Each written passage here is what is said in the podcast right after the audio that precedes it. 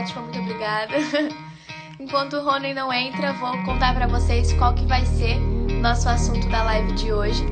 Nós vamos falar sobre clínicas de terceiros, sobre trabalhar em clínicas de terceiros. Ah, o Rony já entrou. Deixa eu convidar ele. Olá! Olá, Camila. Bom dia. Bom, bom Tudo? dia. Bom dia, que agora já é de noite. Beleza. Mas pro Brasil ainda é de tarde, eu acho. Isso. É. Quatro horas de fuso horário, pessoal. É complicado. É bruto. É bruto. Eu tô dizendo, eu ia falando, aí você já entrou. O nosso assunto de hoje é sobre trabalhar em clínica de terceiros, se é uma solução, se é um problema, como é que é. Uhum. Então, acho que para começar esse papo, explica pra gente por que, que a gente selecionou esse tema para ser o nosso papo de hoje. Camila, é, o DGR Método é um projeto, é uma, uma tentativa de nós encurtarmos caminhos, encontrar os caminhos, ensinar os caminhos para o dentista jovem que está começando a, a sua, a sua jornada de trabalho, poder se firmar no mercado de trabalho, poder encontrar soluções para uma das queixas que normalmente é muito frequente, que é a, aquela preocupação de um mercado saturado. Então, nós temos, de fato, essa, essa preocupação muitas vezes em muitos dos nossos, dos nossos é, alunos e futuros alunos, porque alguns ainda não sabem que vão ser nossos alunos, mas vão ser. E numa pesquisa que a gente fez com, com essas pessoas que, de alguma forma, interagiram com o DGR Método, Camila, 85% das pessoas trabalham para terceiros, trabalham noutras, noutras estruturas que não as estruturas próprias. Entendi. E eu acho que isso de trabalhar em outro lugar, né, quando as pessoas já saem da faculdade e procuram trabalho, é, eu entendo que é visto, muita gente, pelo menos eu também, na faculdade, a gente entendia como trabalhar numa clínica popular, uma clínica de terceiros, fosse uma coisa ruim em questão de valorização de trabalho. Uhum. Como que é isso? Bom, a primeira, a primeira abordagem disso, Camila, que eu acho, é que a gente não pode nem é, endeusar, nem é, endemonizar essa, essa estrutura. Porque, na realidade, demonizar esse mercado de trabalho que é criado para os, para os jovens dentistas é, na realidade, cavar um, um, um fosso à frente dos pés. O que é preciso é saber gerir essa, essa, essa situação, essa procura de trabalho. Porque, assim, é, as clínicas é, que, que oferecem trabalho, elas oferecem trabalho dentro de um determinado padrão e, obviamente, que esse padrão não é o padrão que, eventualmente, as pessoas desejariam. Porque uma coisa é a viabilidade, outra coisa é o desejo, o sonho, aquilo que nós idealizamos. E isso nem sempre é compatível. Então, a primeira questão é que nós temos que ter claro na nossa, na nossa mente, quando, quando somos jovens e quando estamos a começar o mercado de trabalho, que nós vamos poder procurar trabalho num mercado competitivo, num mercado que tem uma sobrecarga de mão de obra, ou seja, a, a necessidade é muito grande é, de, de, de, de local de trabalho, mas também a necessidade, a demanda para esse trabalho é muito grande. Todas as pessoas tem alguma, em algum momento da sua vida que passar por um consultório dentário. Então, Sim. essa é uma oportunidade acima de tudo. Com certeza. É que eu acho que a gente sempre quer, né, já sair, ter a nossa clínica, mas também tem, tem passos a serem seguidos que levam a gente a, a certos lugares, né? E Exato. em questão do trabalho também, eu acho que é, a diferença entre uma clínica de terceiros, né, trabalhar na clínica de alguém e trabalhar numa clínica popular, qual seria a diferença desses dois, desses dois tipos de trabalho? Olha, Camila, eu acho que a diferença principal não é trabalhar na clínica de terceiro ou na clínica popular, porque a clínica popular, a partida, vai ser de um terceiro e não do próprio é, jovem, porque a partida, mesmo quando há uma família muito com muita capacidade financeira, é, é, ainda assim pode ser um mau investimento começar por essa, por essa opção. Então a gente tem que separar as coisas e assim, por aquilo que é uma clínica é, que eventualmente emprega pessoas e por, por uma, uma, uma estrutura é, é, é de empresa que, que subemprega. Eu peço desculpa hoje, com essa, além da voz, pode ter surgido aqui uns, alguns momentos de constrangimento de tosse. Mas pronto, vamos lá. Não perdendo o raciocínio. É, uma coisa é o emprego e outra coisa é o subemprego. E a gente tem que separar essas duas coisas, porque uma coisa é você ter uma, uma situação de, rece de, de receber uma faixa salarial adaptada e adequada à realidade da empresa, e outra coisa é você ser é, extorquido na sua capacidade de trabalho. São coisas completamente diferentes. Uma coisa é você trabalhar com condições de trabalho, outra coisa é trabalhar sem condições de trabalho. Eu falo, por exemplo, de questões como a higiene, como o mau ambiente, coisas dessa natureza. Então, são coisas diferentes. Trabalhar numa clínica low cost, numa clínica é, é, popular, que, que, trabalha com uma, uma margem de, de, de labor muito apertada, é obviamente uma situação que expõe mais o jovem dentista a uma condição que eventualmente não será a mais, é, é, a mais é, pretendida por esse profissional, não é? Eventualmente, o profissional gostaria de ter outras condições, mas isso também é possível encontrar, embora, como tudo, é mais escasso, porque as clínicas que empregam e que oferecem verdadeiramente um posto de trabalho, elas existem, mas elas têm em menor, elas são em menor número, porque infelizmente a área da, da, da saúde, em termos de administração corporativa, administração empresarial, está sendo muito vilipendiada, muito espoliada por, por pessoas de má índole ou de uma, de uma vertente administrativa muito é, assente na, na base do lucro a qualquer preço.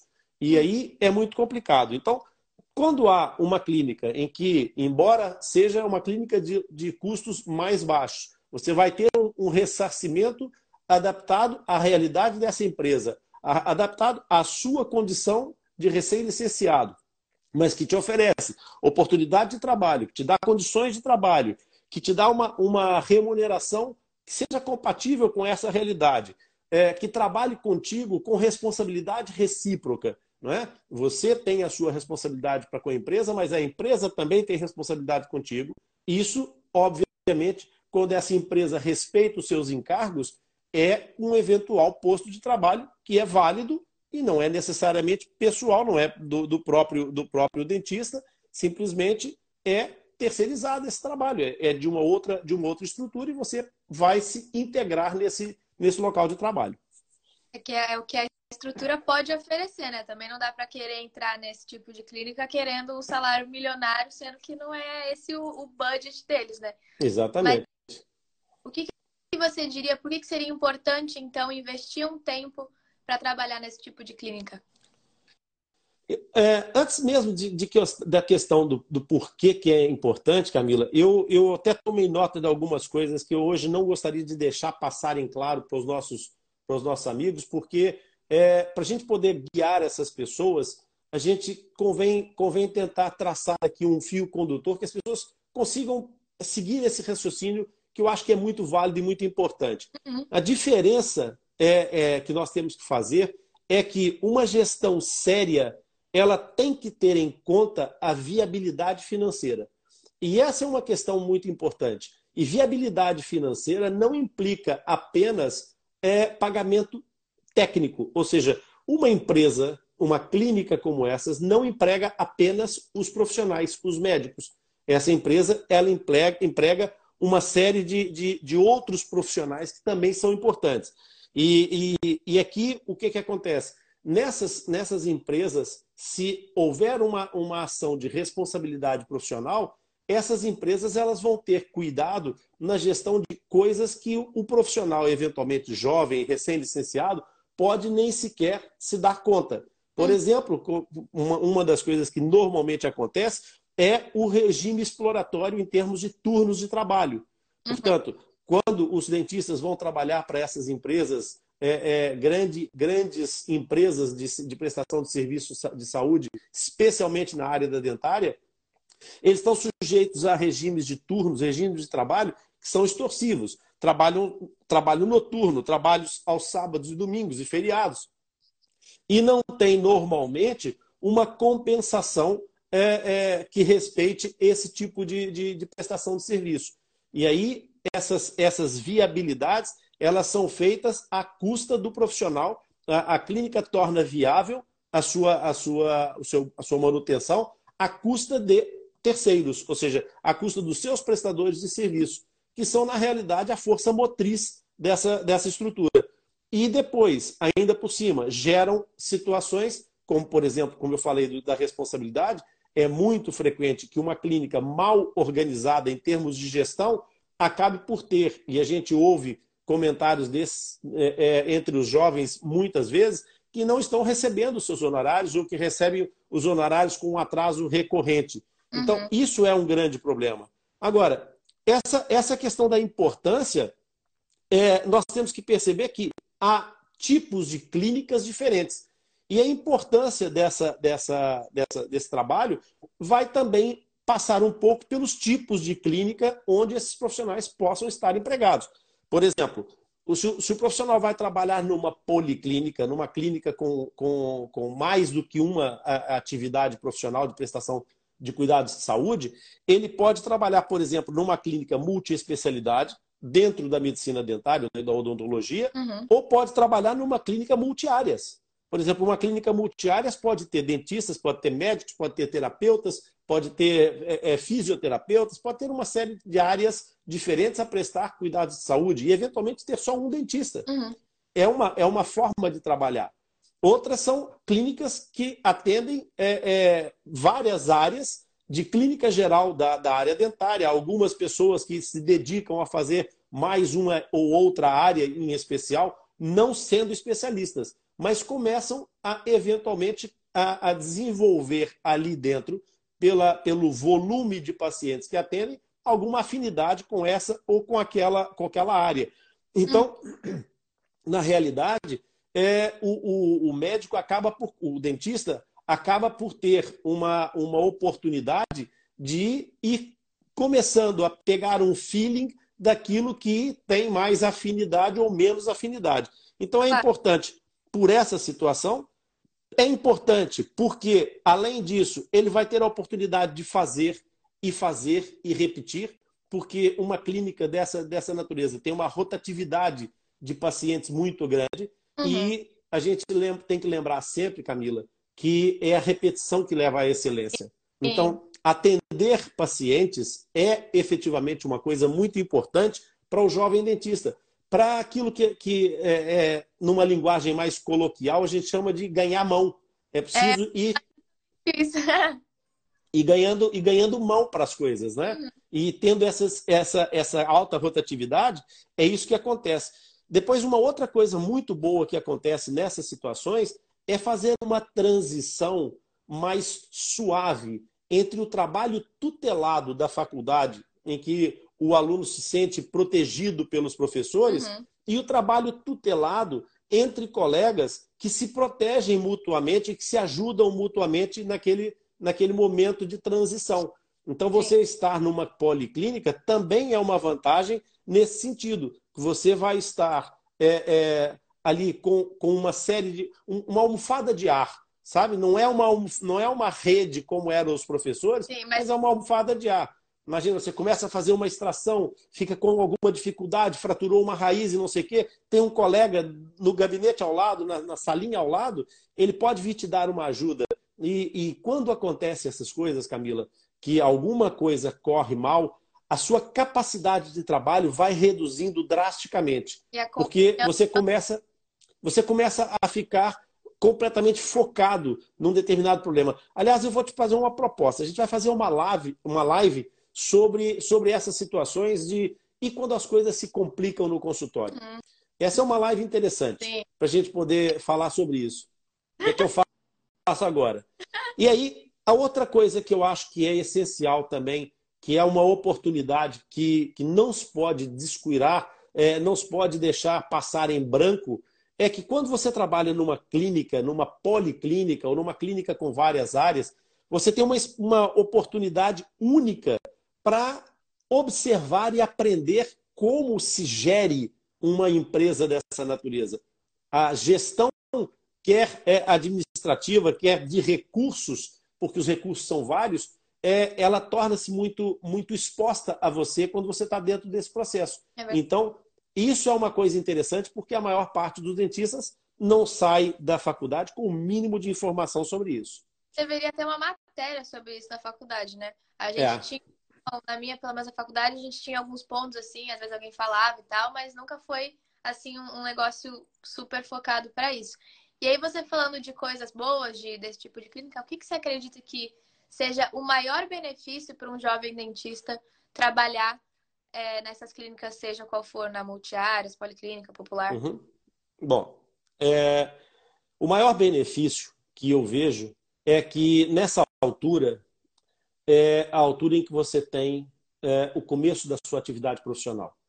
E é nessa fase da sua vida que você, enquanto, enquanto odontólogo, enquanto jovem profissional, tem um, uma riqueza muito grande.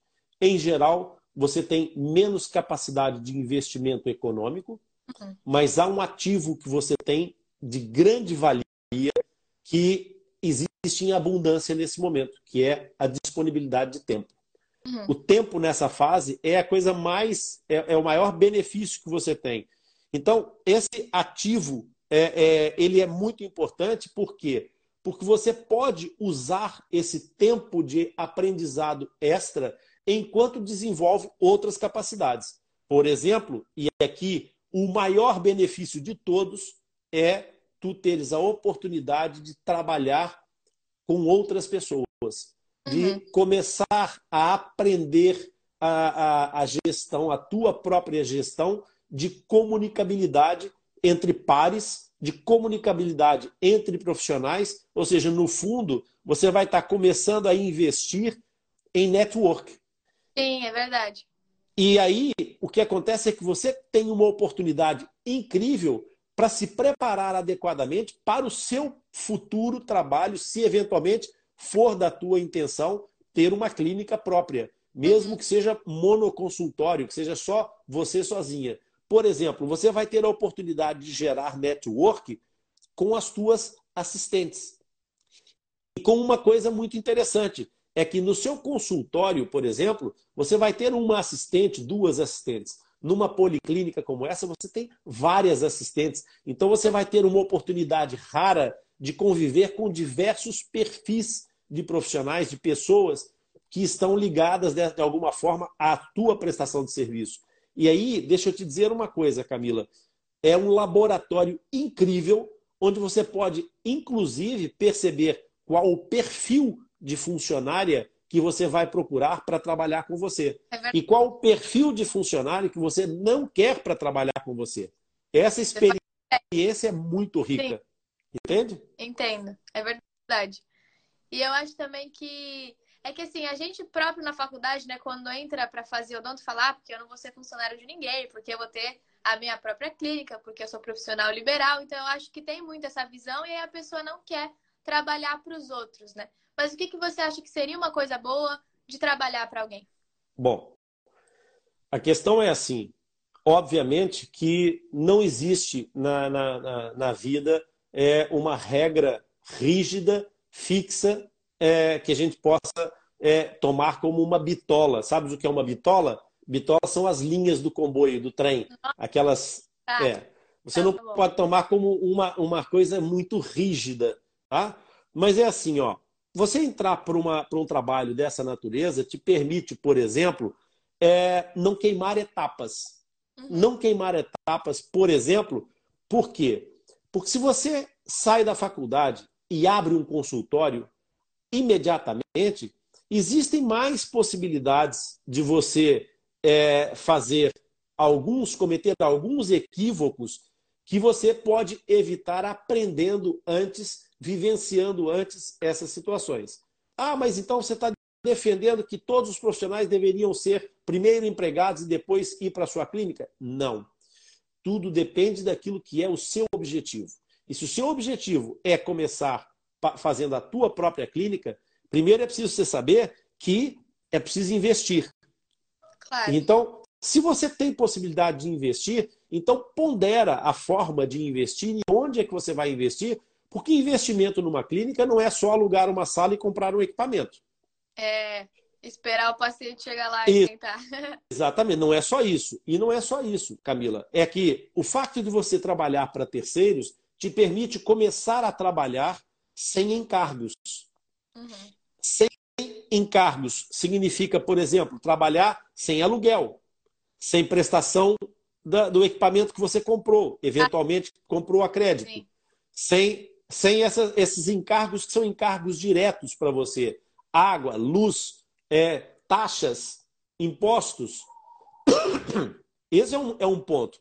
Trabalhar para terceiros também tem uma outra coisa que te permite, que é trabalhar sem encargos de terceiros. Porque você, para trabalhar na sua clínica, vai ter uma funcionária, pelo menos, ou um funcionário, pelo menos. Uhum. Então, você tem encargos que você começa a acarretar e que significam custos para a sua, seu, sua estrutura. Antes mesmo de você ter uma experiência com isso. Então, se você acertar na contratação, ótimo. Se você errar na contratação, é duro, é difícil, porque aí o que, que acontece? O tempo que você andou a investir, por exemplo, numa, numa, num tempo de aprendizado, de aprimoramento técnico, de trabalho generalizado naquela clínica, você vai gastar esse tempo fazendo é, formação para aquela pessoa que você contratou. Uhum. E essa pessoa depois não dá certo, você vai começar a fazer isso outra vez. E a rentabilidade do seu trabalho, quando você tem que começar a treinar uma pessoa novamente, ela baixa. Uhum. E isso é uma coisa que normalmente as pessoas não sabem. E pior de tudo, que eu acho que é uma das questões que também faz falta na faculdade, é as pessoas não saberem, por exemplo, é, o, que, que, o que, que implica de fato ter uma porta aberta para prestar um cuidado de saúde. Que uhum. impostos, que, que licenças é que são preciso? É que, que taxas é que são preciso pagar? Uhum. Eu vou te dar um exemplo muito simples, Camila. Alguma vez você entrou numa, numa sala de espera e encontrou uma televisão ligada? Milhões. E nessa, nessa televisão, em alguma vez, ela estava a emitir um programa, por exemplo, de uma rede aberta de televisão? Na maioria das vezes. Ah, sério? Você sabia que é preciso pagar uma taxa de direitos de autor para ter uma televisão ligada? Sério? É. Não... Exatamente. Profissional, você está dizendo? Numa, num espaço profissional, para você ter uma televisão, você tem que pagar a, a direitos de autor para poder fazer essa, essa televisão estar ligada na sua sala de espera a emitir conteúdo público, uhum. conteúdo que não é próprio.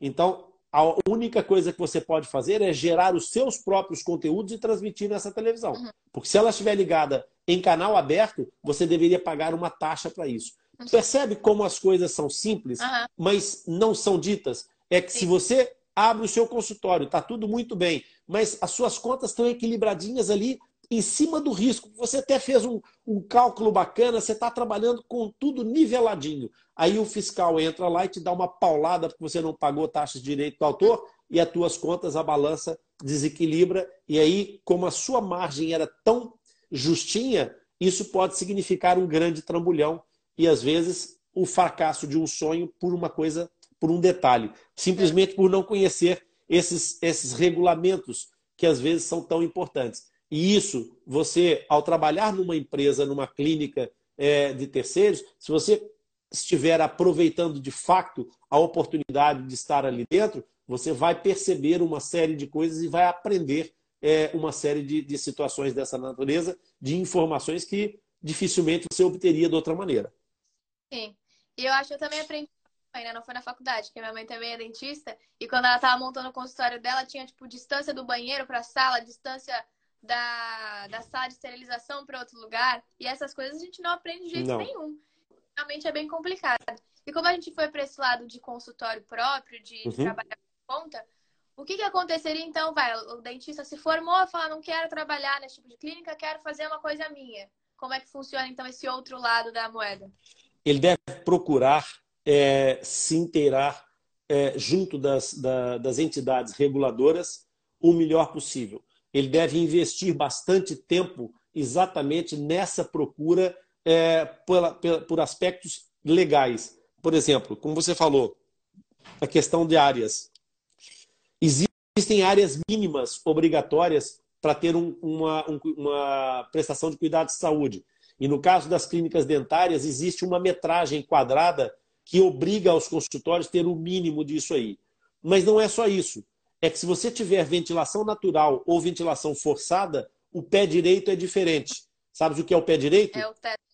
Né? É a altura do teto ao chão, exatamente. Então, essas situações você chega, faz uma clínica linda e faz aquele teto falso para ficar um ambiente bem agradável, bem gostoso. Uhum. O fiscal chega lá e diz assim: olha, isso não, não tem pé direito para essa clínica, portanto, vamos fechar a porta.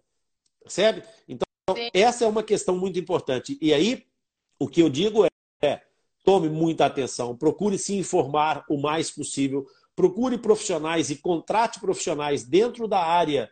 E lá está, não é só comprar um consultório e alugar uma sala. Vai contratar profissionais que possam te dar a orientação em termos de gestão para que você não incorra em situações que coloquem em risco o seu exercício profissional por coisas que você é, é, não, não sabia sequer.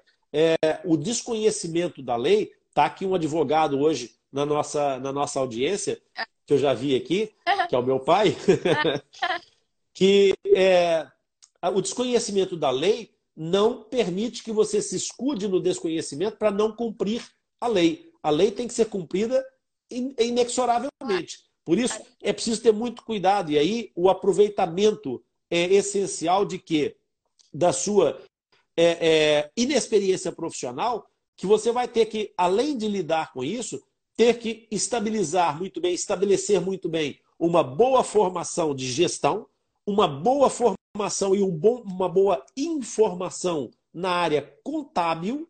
E, por último, eu aconselho vivamente que se intere muito bem e que procure se informar muito bem da área fiscal, porque uhum. essa é outra área que não virá logo no primeiro momento, mas que certamente será uma, uma outra coisa para te, te colocar eventualmente em palpos de aranha. Uhum.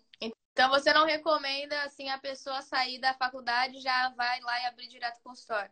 Não. Nem, nem é bom nem é mal. Uhum. Nem uma coisa nem outra. Eu não recomendo que as pessoas façam as coisas sem é, é, conhecimento da realidade. Uhum. O que eu acho que é importante é as pessoas estarem preparadas e conscientes daquilo que vão fazer. E principalmente perceber que é muito importante as pessoas saberem se tem perfil ou não para ser proprietário de uma empresa.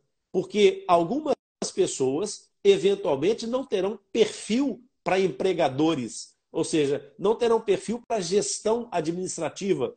E isso é muito importante das pessoas perceberem. O autoconhecimento, o entendimento do seu perfil, do seu padrão de, de, de, de condução da sua gestão pessoal e profissional é muito importante. Então, eu não aconselho que as pessoas façam as coisas de ânimo leve. O que eu aconselho é, se houver a oportunidade de você ter uma, um laboratório, use. Se você não quer ter um laboratório porque você não tem perfil para trabalhar para terceiros, Sim. Faça as coisas da forma correta. Se intere de tudo, procure fazer, mesmo que leve mais tempo, mesmo que te obrigue, antes de começar a trabalhar, antes de abrir o seu negócio, ficar sem exercer a sua profissão, para se preparar e para aprender esses caminhos que eu falei, da gestão, da administração, da contabilidade, mesmo que implique essa, essa situação algum tempo, invista, porque, como eu já disse hoje, o tempo é o maior ativo de um jovem dentista nessa fase da é vida. Eu concordo mesmo, porque eu acho que também não adianta vai, ter dinheiro para fazer, e sabe que tem dinheiro para fazer, vai lá e abre. Mas, como você disse, tem milhões de coisas que têm que ser feitas antes, né? E voltando para a parte de clínica, qual que você diria que é o melhor momento para o jovem dentista se empregar numa clínica dentária? O melhor momento para qualquer coisa na vida é agora. Uhum. Uh, a gente, a gente tem, tem sempre, sempre que pensar assim, Camila. É, ninguém pode mudar o que já passou. Só dá para mudar o futuro. Você pode reencaminhar as coisas. Então, o melhor momento é, é na realidade, é esse momento. Porque ele, na verdade, vai ser um momento em que é possível fazer as coisas. E quando é que é o segundo melhor momento se você não fizer agora? É quando você fizer. Porque é uhum. é quando você vai começar a, pôr a, a, os pés no caminho. Então, sem nenhuma culpa, sem nenhum problema, é, o que é importante é haver essa sensibilidade de que o momento é, é, vai funcionar sempre de acordo com aquilo que é a sua capacidade de atuar em cada situação, em cada decisão que você tenha que tomar. Hum. E não há decisões é, fáceis. As decisões são simples, mas elas nem sempre são fáceis. E a simplicidade e a facilidade são coisas muito diferentes. Uma hum. coisa pode ser muito simples, eu te explico por A mais B, e é simples, mas depois, na altura de tomar uma decisão, pode não ser fácil. É verdade. E comparando as duas situações, o que, que você diria que é melhor? Trabalhar numa clínica de terceiro, de alguém, ou ter o seu próprio consultório? Depende tudo do perfil de cada um. Nós uhum. nunca vamos estabelecer aqui um critério para oferecer às pessoas uma resposta é, é, dentro de uma, de uma regra binária, sim ou não. Esse, esse, esse ponto não existe. O que é preciso é aquilo que eu te falei. Pergunte a si próprio: você está preparado? Você tem perfil? Você tem capacidade? Você tem é, é, capacidade de gestão e capacidade de recursos? Recursos para poder investir em tudo que é necessário? Se você tem capacidade é, é, em termos de recursos, tem capacidade em termos de gestão e tem perfil, faça a sua clínica. Se você não tem nada disso, empregue-se primeiro para ir buscar o aprendizado necessário e até a experiência para te dar depois uma, uma, uma prova a si próprio de que é isso que eu quero ou é outra coisa. Eu não quero isso para a minha vida, por exemplo. Sim. Pode acontecer. Eu acho que as pessoas têm que deixar o orgulho de lado, né? Vou fazer o meu consultório. Se a pessoa não consegue, não tem a capacidade, vale mais trabalhar para alguém e depois construir a sua própria seu próprio negócio. Exatamente. Isso. Onde você acha que as pessoas mais erram nesse início profissional? Que foi o que eu falei, as pessoas, eu vejo, né, no meu ver na minha faculdade, que as pessoas tinham essa super vontade, vou montar um consultório.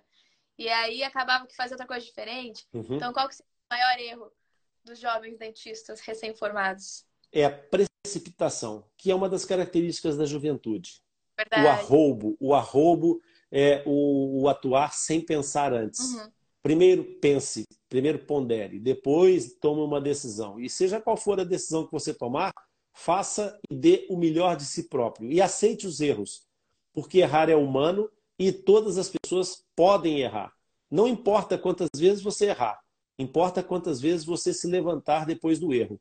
Porque aí, se você se levantar só uma vez a mais do que aquelas que você errou, você vai chegar lá. Agora, se numa dessas você ficar caído e não se mexer, aí, de fato, você vai perder, porque você não vai sair do lugar. Então, o que eu acho que as pessoas erram mais é, na verdade, quando vão fazer escolhas é, em termos profissionais na altura de se empregar. No uhum. começo da live, você falou assim: ah, as pessoas é, da, minha, da minha geração procuram trabalhar em, em clínicas e depois acabam subempregadas. Camila, é, uma das questões importantes na hora de procurar emprego é você saber procurar emprego. Você uhum. saber como procurar emprego. Porque procurar emprego é uma questão proativa, não é uma questão passiva. Uhum. Não é você deixar que o empregador te escolha. É bionívoco essa, essa relação. Sim. O empregador pode te escolher entre as opções que tiver, mas você tem que escolher o empregador perante as opções que você tem. Uhum. E isso é muito importante. E o que acontece bastas vezes, mas mesmo muitas vezes, é que o profissional acaba por, pela sua juventude, pela sua inexperiência de vida, acaba por entrar às cegas nessa procura e acaba por escolher o seu local de trabalho apenas olhando para a fachada, para aquilo que se vê é muito externamente. Então, é aquele, aquela policlínica ou aquela clínica que tem uma grande é, é, profusão de, de, de, de, exposição, de propaganda, de comerciais, que tem um aspecto é, é, externo.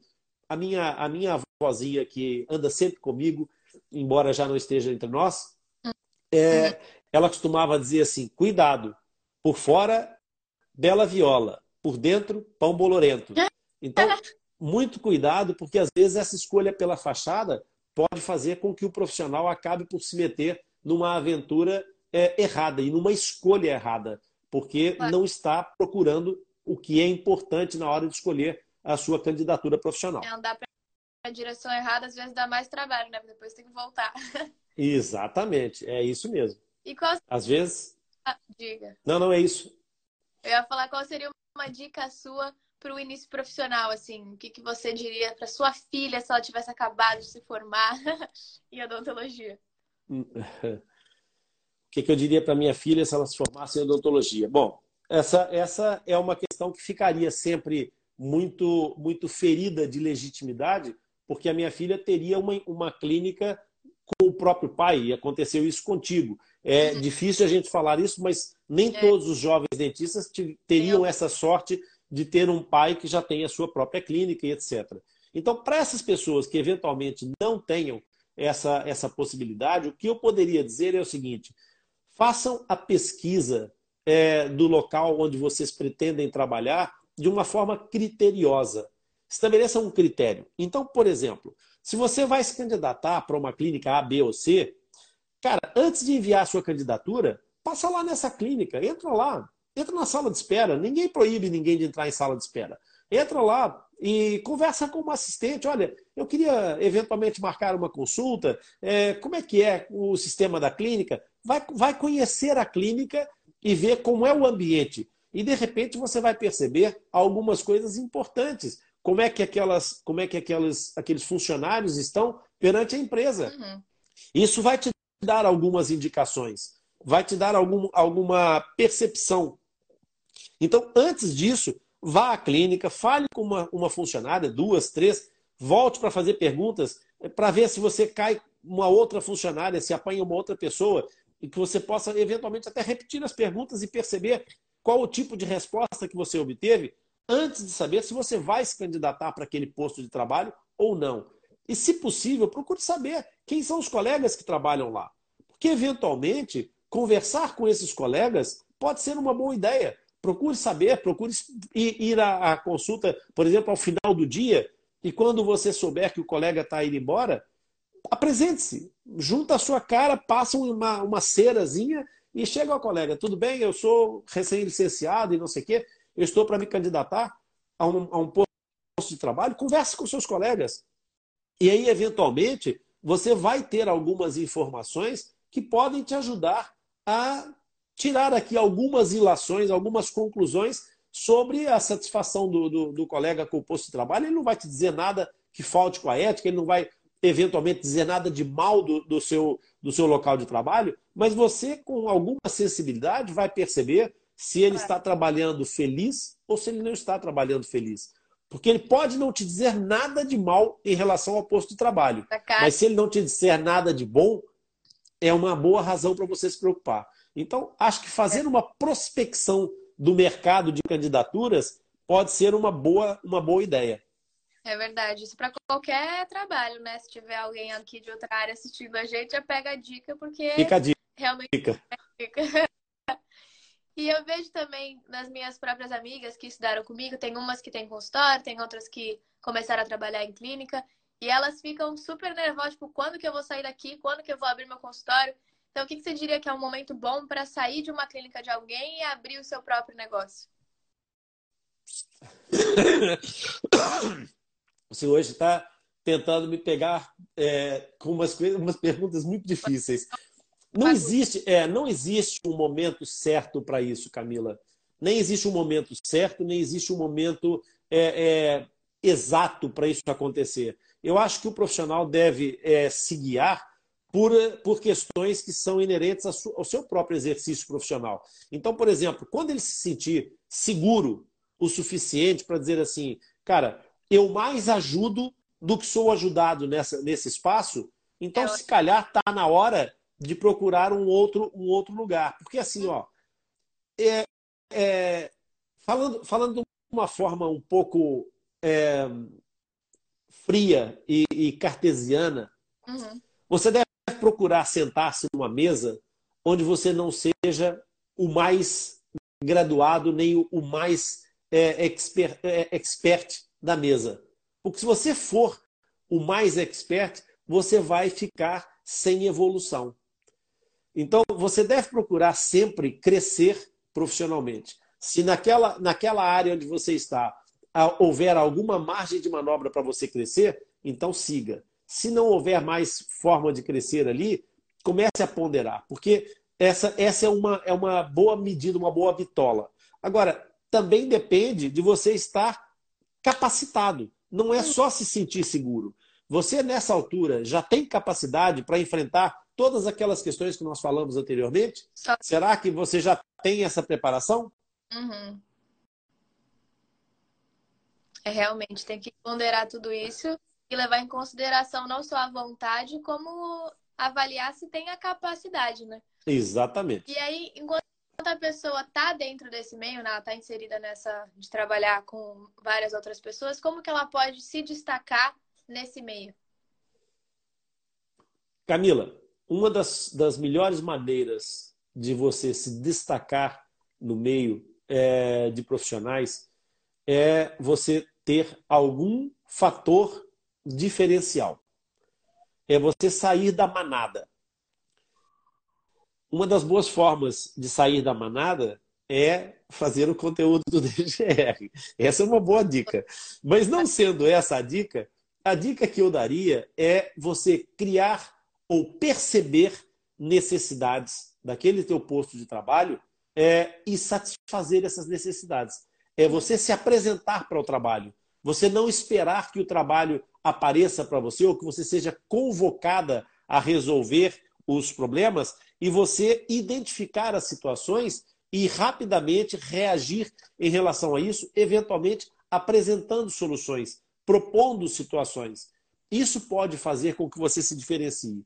Outra forma de diferenciar é você sair da manada. Outra vez, você repara que você está trabalhando no meio onde todas as pessoas fazem determinada, é, determinado tipo de prestação de serviço.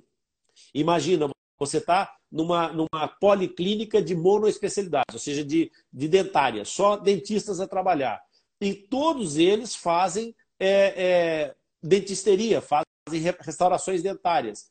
No entanto, quando aparece alguma extração, alguma cirurgia, as pessoas põem isso logo todas aflitas. Há sempre um murmurinho dentro da clínica. Cara, pega para estudar. Vai estudar a cirurgia. De repente, a cirurgia está te abrindo a porta. Entendeu? Ah, ninguém quer fazer o tratamento endodôntico, ninguém quer fazer o tratamento do canal dentário, aquela aqui em Portugal chamam desvitalização. Ninguém quer fazer o tratamento endodôntico. Cara, de repente, aquilo está te abrindo a porta. Chega uma criança lá gritando e não sei o quê, todo mundo começa a, a empurrar uns para os outros. Ninguém, de repente, a odontopediatria está abrindo a porta para você. Percebe? Então, ficar atento às, às situações é, pode ser um, uma, uma questão importante para você saber como é, se posicionar para satisfazer necessidades. E, eventualmente, até criar algumas necessidades que você possa satisfazer.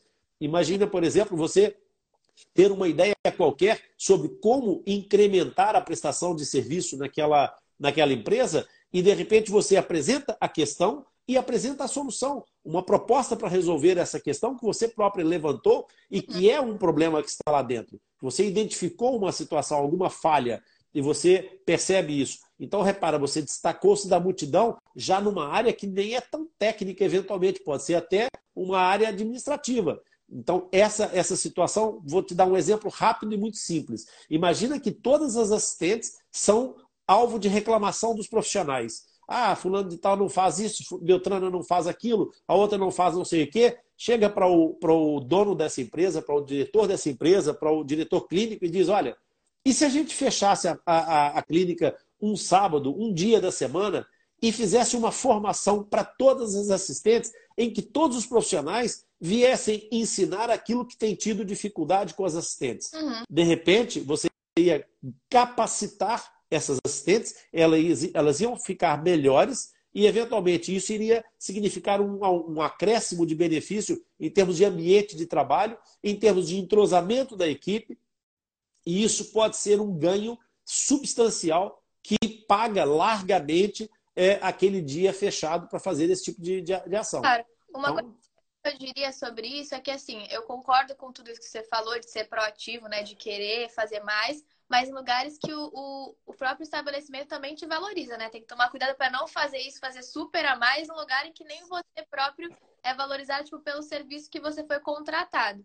Então, eu creio que fazer mais, sim, também por aprender, mas tem que tomar cuidado para não fazer demais um lugar que te faz de menos. Porque eu acho que acaba que eles, sei lá, não te valorizam e você vai lá e, e também valoriza eles super.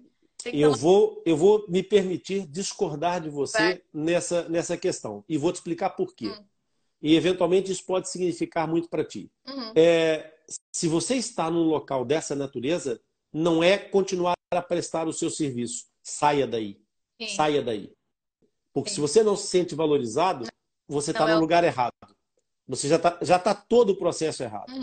Agora, se você não se sente valorizado e você mostra competências diferentes dos outros, uhum. eventualmente, aquela empresa que não te estava a valorizar vai ver em você um potencial diferente. De repente, o seu potencial pode gerar outro nível de satisfação e essa empresa pode ver em você um potencial diferente de investimento. Portanto, essa, essa, que, é, essa questão é: se você não se sente valorizado e você acha que vai dar mais para a empresa, é preferível que você dê à empresa mais para que você possa tomar o pulso desse reconhecimento uhum. do que você continuar ali dentro fazendo a mesma coisa. Porque aí você está completamente enganando a você própria. Entra na parte de frustração também, né? Que você sabe que você quer fazer mais, poderia fazer mais, mas o lugar não é um lugar que te, te deixa satisfeito e à vontade para fazer mais. É saia. É... Saia daí. Saia daí. É, o local, o local, é, e aí volta ao ponto, ao ponto anterior que eu te falei. A escolha do seu local de trabalho. Na hora, a escolha proativa. Faça a pesquisa antes, mas pode falhar a sua avaliação. E se a sua avaliação falhar, então entre e veja lá dentro, e veja por dentro. E se aí uhum. confirmar que você errou, não tem problema nenhum. O que é que eu te disse? Não faz mal nenhum você cair. Não faz mal nenhum você errar. O que faz mal é você permanecer no erro. Então, se você errou na escolha, acerte na decisão. Eu errei na escolha, mas vou tomar a decisão certa. Vou me embora e vou procurar um local onde eu me sinta bem e, e, e motivado para fazer mais e melhor. É Porque quando você não faz mais e melhor, você não evolui. Fazer leva à excelência, mas fazer de forma proativa, fazer mais e melhor, faz de você um profissional mais capacitado e te tira do meio da manada. Concordo, concordo.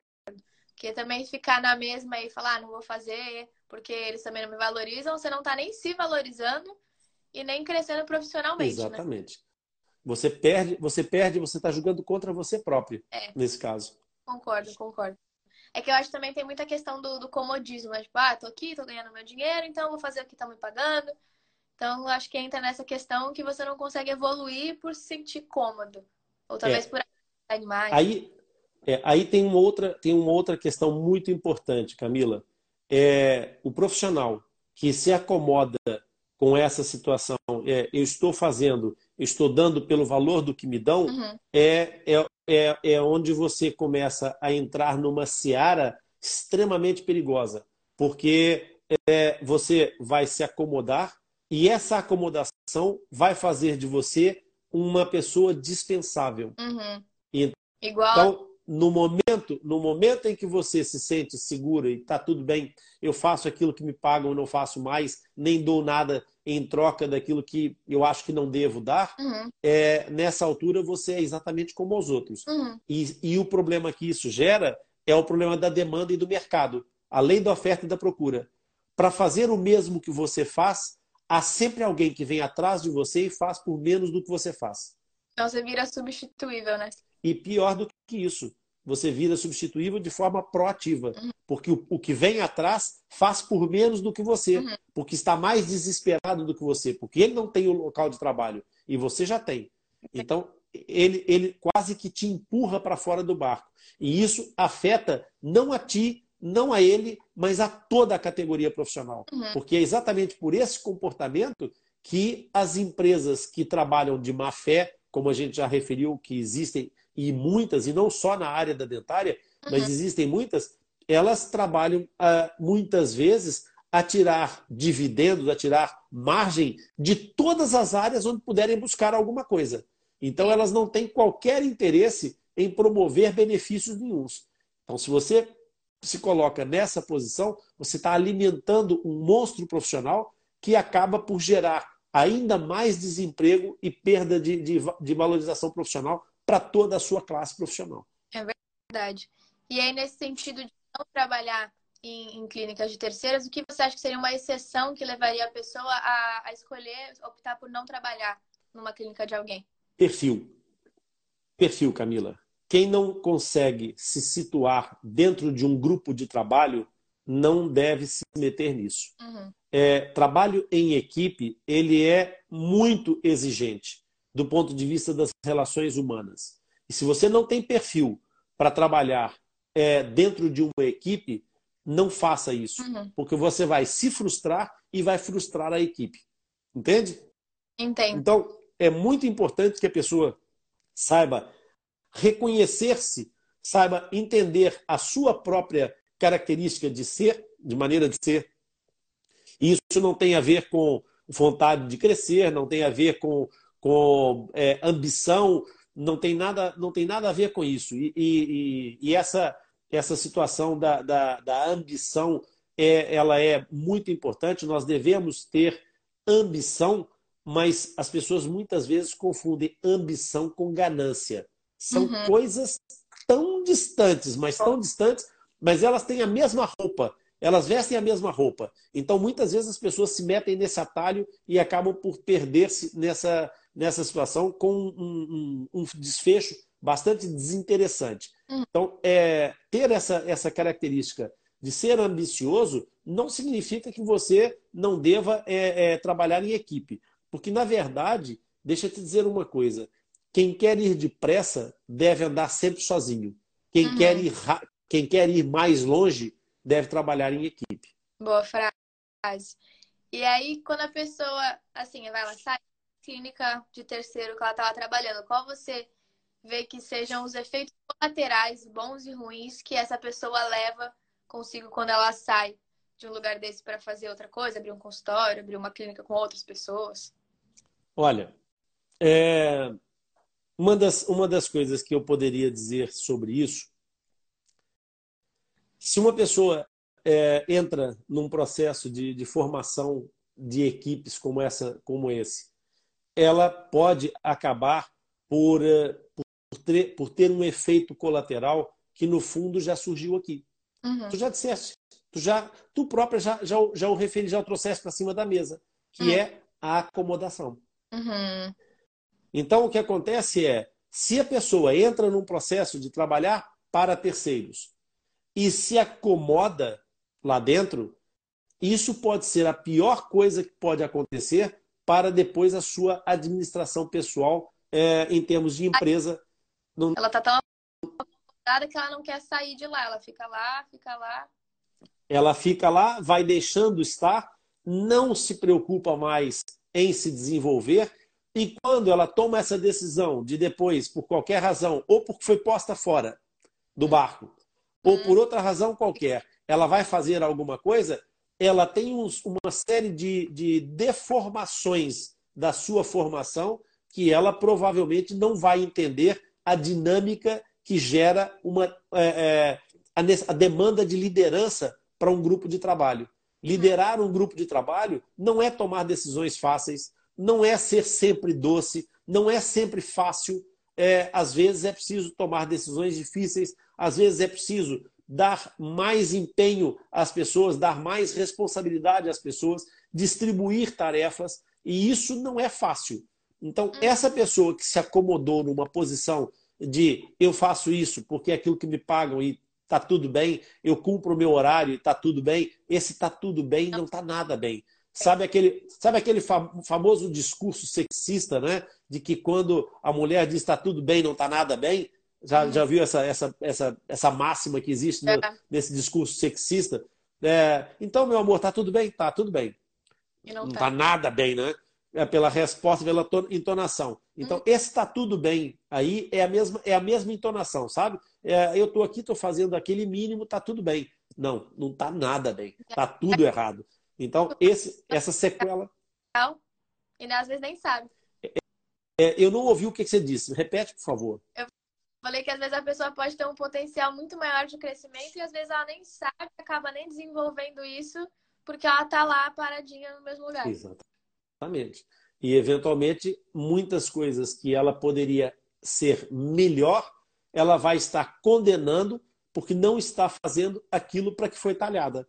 Uhum. Né? É esses, esses vícios, esses efeitos colaterais da acomodação são perversos e muitas vezes podem queimar oportunidades da vida das pessoas. É verdade.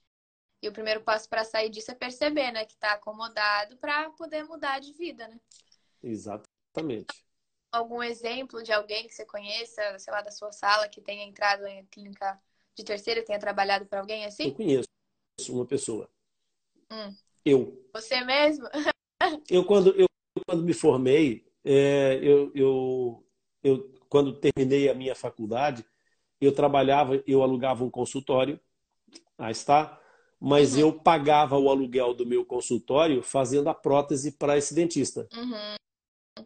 E isso nem todas as pessoas têm essa, essa possibilidade. É, e eu, para bancar todo o restante do processo, eu trabalhava na Clicenter, no edifício Building Valente, na Avenida Afonso Pena, em Belo Horizonte. Então, é, eu, eu, trabalhava na Clicenter, onde tinha vários dentistas, e foi, e foi uma experiência incrível, exatamente porque eu já trabalhava, é, eu comecei a trabalhar demasiado precocemente, mas já trabalhava, e então tinha o meu consultório onde eu atendia é, de manhã. Eu fazia essa, esse trabalho nessa clínica, e dentro dessa clínica eu entrei como um recém-licenciado e comecei a me destacar lá dentro como o elemento que fazia as cirurgias mais chatas. Uhum. Porque eu me preparei profissionalmente, eu entrei para a faculdade com o objetivo de ser cirurgião. Esse foi o meu, meu foco completo. E eu sou uma pessoa de muito foco. Sim. E na altura, quando eu entrei para a faculdade, foi esse o meu foco, ser cirurgião. Então você ficou bom nisso. Então, eu nessa clínica, eu tinha vários colegas a trabalhar e todas as vezes que alguma coisa era mais chata era geralmente encaminhada para minha agenda, ou hum. quando alguém tinha algum problema, alguma dificuldade, me chamavam exatamente para que eu fosse socorrer determinadas situações. Entendi. Então, repara que é, quando me chamavam, eu estava capacitado para responder, então eu tinha é, é, resposta para aquele, tinha cacife para bancar aquela aposta, e isso gerou, logo a partida, um, um reconhecimento o reconhecimento dos colegas. Uhum. Né? Mais do que a autoridade nessa altura, era principalmente o reconhecimento. Sim. Então, essa, essa questão foi muito importante para mim. Eu trabalhei na Clicenter, eu, eu já tinha uma experiência clínica também, que eu, que eu alternava durante a semana. Às quartas-feiras, eu atendia indigentes numa obra social em Belo Horizonte, na Igreja da uhum. Boa Viagem. Uhum. Então, isso me dava uma, uma capacidade de, de, de, de percepção de mundos muito diferentes. Embora a Clicenter fosse uma clínica, como hoje chamam low cost, na altura era clínica pop ou clínica popular, é, eu, eu nessa clínica comecei a ser reconhecido. Eu comecei, eu, é, nessa altura, eu passei a ser uma pessoa que os próprios administradores da clínica tinham em mim um reconhecimento diferenciado e que me valeu muito na, na, na minha, no meu início profissional. E antes de você entrar nesse lugar, o que, que te fez esse tipo de trabalho? O que, que te fez ir atrás de trabalhar para alguém? O que me fez é uma coisa muito simples, Camila. É, as pessoas que nascem com, com alguma capacidade de, de suporte é, financeiro podem escolher. Eu não tinha escolha. Eu tinha que começar a trabalhar, eu precisava começar a trabalhar e eu não tinha condições econômicas para comprar um consultório, montar uma, um consultório, com tudo aquilo que eu te falei que era imprescindível e, e necessário, eu não tinha eu não tinha essa capacidade. Então eu não tinha escolha. Eu tinha que começar a elaborar, eu tinha que começar a trabalhar para gerar essa capacidade. Portanto, aquilo que eu falei hoje para os profissionais foi baseado na minha experiência pessoal. Eu sou exatamente como cada um dos jovens dentistas que está aqui hoje. Eu passei pelas mesmas coisas que vocês, pelas mesmas inseguranças, com algumas nuances, com algumas diferenças pela minha maneira de ser, pelo foco que eu tinha em determinadas, em determinadas coisas, mas eu passei por aí onde vocês, jovens dentistas, passam hoje, que é tem que começar e preciso começar de alguma maneira. Então, uhum. Então foi exatamente. Aconteceu alguma coisa com a live que ela parou de funcionar, mas a gente vai finalizar aqui. Então eu falei, pessoal, eu postei já, né? A nossa conversa até agora tá postada já, mas a gente vai só finalizar o que a gente estava conversando, né? Então eu vou te fazer uma pergunta de novo, como se eu nunca tivesse perguntado. Camila, lembra do começo da live, quando, quando, quando eu falei assim, não importa quantas vezes a gente cai, importa quantas vezes a gente levanta. É isso. Vamos embora, eu tô aqui. É. Então, a gente está conversando sobre por que, que você decidiu, né, procurar um trabalho numa clínica de alguém, procurar trabalhar numa clínica de terceiros. Exatamente. Então, o que eu estava explicando é exatamente isso. Eu, eu não tinha. Eu precisava trabalhar e não queria me endividar. Eu não queria começar a vida com a construção de dívidas. Eu queria começar a clínica construindo uma, uma atividade profissional que pudesse ter futuro. Então, essa, essa, essa situação acabou por me levar a trabalhar para terceiros para poder começar a minha atividade profissional de uma forma é, é, calma, tranquila, segura e com uma, uma, um, um crescente de, de, de resposta para que eu pudesse me tornar um profissional fora da curva. Uhum. E você lembra de alguma história assim que te marcou nesse período que você trabalhou nesse lugar? Alguma coisa legal para você compartilhar com a gente? Camila, eu lembro, sim. Eu lembro é, porque Assim como eu, eu fiz o percurso no Brasil, e as pessoas podem dizer assim: ah, tá, mas você estava é, dizendo que fez o percurso é, da, dessa, dessa história toda, porque foi isso que eu estava dizendo quando a live caiu, é que essa live foi toda feita com base na minha experiência. Foi assim que eu me construí é, é, para ser o profissional fora da curva que eu sou hoje. Uhum. E é isso que eu estou passando para as pessoas, é essa legitimidade da minha própria história que eu estou ensinando às pessoas como é que eu fiz e como é que elas podem fazer se quiserem aproveitar essa, essas dicas. Então, o que aconteceu foi que eu comecei fazendo o trabalho lá na Clicenter, mas esse trabalho na Clicenter me deu a capacidade de perceber a importância daquela opção que eu tinha tomado de começar a trabalhar para terceiros. Uhum. E, e passado algum tempo, eu saí do Brasil. E as pessoas podem dizer assim, não, então e como é que você fez em Portugal? Fiz exatamente da mesma forma.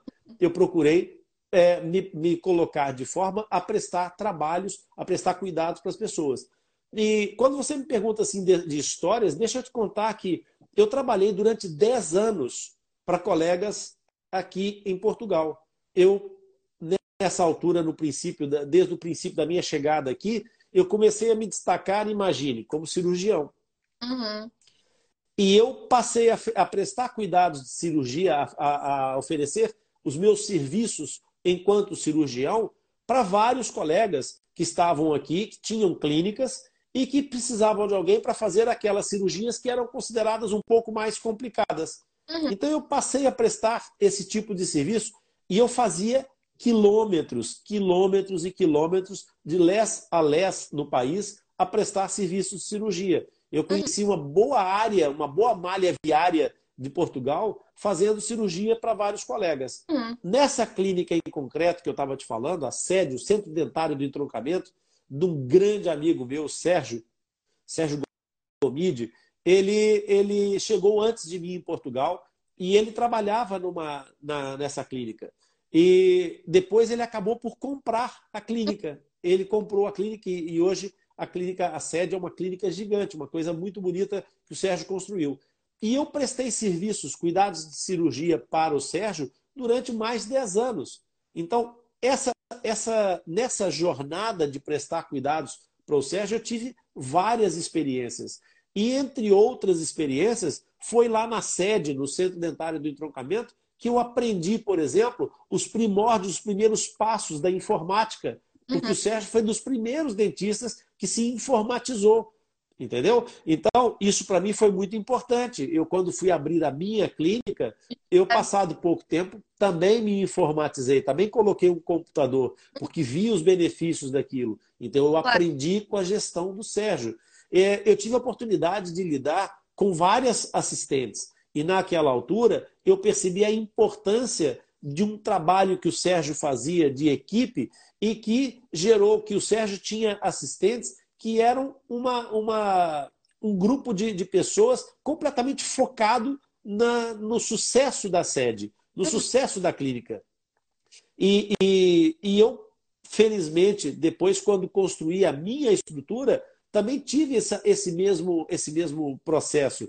Eu tive, eu tive uma, uma, uma é, colaboradora que teve comigo 18 anos. Eu tenho uma colaboradora que está comigo há 11 anos.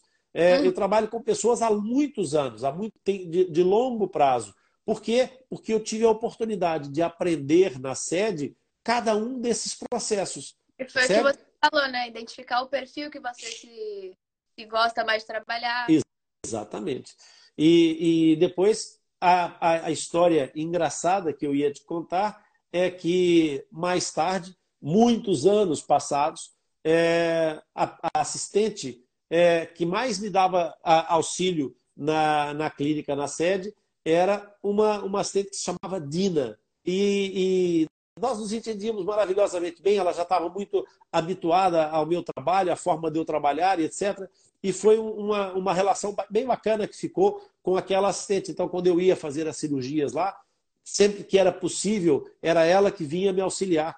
Não que as outras assistentes, que eram maravilhosas também, não pudessem ajudar, mas havia já essa, essa ligação. E eu depois deixei. É, é. Eu depois deixei de trabalhar na sede mais tarde, porque, entretanto, as coisas, é, o foco mudou e, e, eu comecei a me dedicar a uma série de outras situações, nomeadamente à própria gestão da minha clínica. Uhum. E então, o que é que aconteceu? Passaram-se muitos anos. Eu depois me especializei na área da ortodontia, eu é, me, me, me formei dentro de uma estrutura completamente diferente, que era a Faculdade de Medicina da Universidade do Porto, onde eu depois acabei por ficar dando aula. Uhum. E, e os anos passaram e eu já com uma equipe às costas de, de, de, a nível da coordenação do tratamento de crianças com malformações congênitas, um belo dia recebo uma chamada é, de, uma, de, uma, de uma paciente, de uma futura paciente, a dizer: Olha, eu gostaria de falar com, contigo porque eu não sei se tu vais te lembrar de mim ou não, eu sou a Dina, que te dei assistência lá no, ah. na, na, sede, no centro dentário. Uhum. O meu filho nasceu com uma fenda do lábio e do palato.